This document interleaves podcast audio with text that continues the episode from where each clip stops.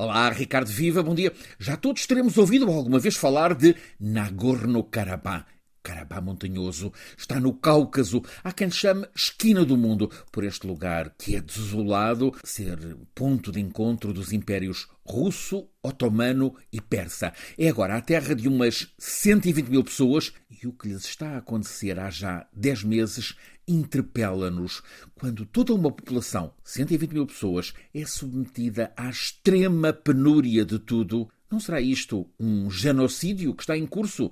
Do qual não falamos, fingimos que não sabemos, mas é um dos desesperos humanos do nosso tempo. Estas 120 mil pessoas do Alto Carabá têm direito a pão, sim, mas apenas 200 gramas a cada duas semanas. O pão está racionado em mínimos, tal como o combustível, só acessível para casos de emergência. Nas farmácias já se esgotou o mais banal paracetamol. Não há anti-inflamatórios. Faltam os medicamentos necessários para cuidar as doenças crónicas. Nas lojas que faziam de mercearia em Stepanakert, capital do Nagorno-Karabakh, as prateleiras estão lá muito vazias. Não há azeite, nem açúcar, nem verduras tudo esgotado desde janeiro. Em toda esta região, atestam observadores da ONU e da Cruz Vermelha, os animais já não existem, restam bloqueadas as pessoas. 120 mil, praticamente todas arménias, mas num território que é Azerbaijão.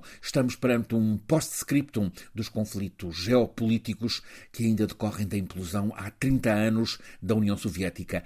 Arménia e Azerbaijão, estas duas repúblicas ex-soviéticas, enfrentam-se desde o primeiro dia em que há três décadas se autonomizaram. Em 94, os governos de Yerevan, Arménia, e Baku, Azerbaijão, foram levados a assinar um cessar-fogo, mas continuamente violado. A princípio, entre 95 e o ano 2000, esta região do Nagorno-Karabakh foi muito modernizada, vitalizada, graças a doações da nutrida diáspora arménia rica com dinheiros do petróleo, mas o Azerbaijão reivindica este enclave que está dentro do seu território apesar de habitado por arménios. Há uma só estrada, muito sinuosa, 60 km pela alta montanha, a ligar a fronteira da Arménia a este território arménio no meio do Azerbaijão. A atual fase crítica do longo conflito começou no final do ano passado. O Azerbaijão fechou e militarizou fortemente a fronteira com a Arménia. Os arménios deixaram de poder abastecer os seus no Nagorno-Karabakh. Chegou a estar parada junto à fronteira mais de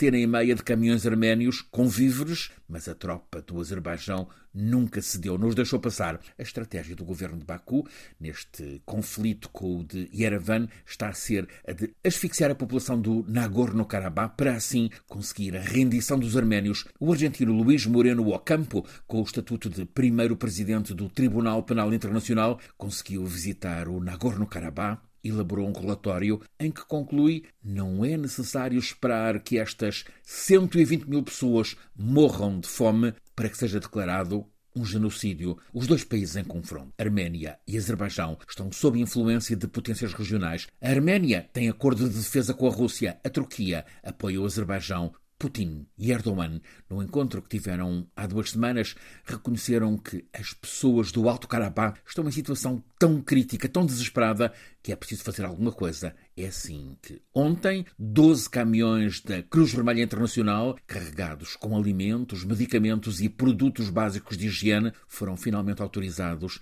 a levar algum abastecimento à população do Nagorno-Karabakh. Está esta manhã em curso a distribuição. É um fôlego, apenas isso. Problema de fundo esse segue por resolver o fantasma do genocídio arménio em 1915 esvoaça sobre aquelas montanhas.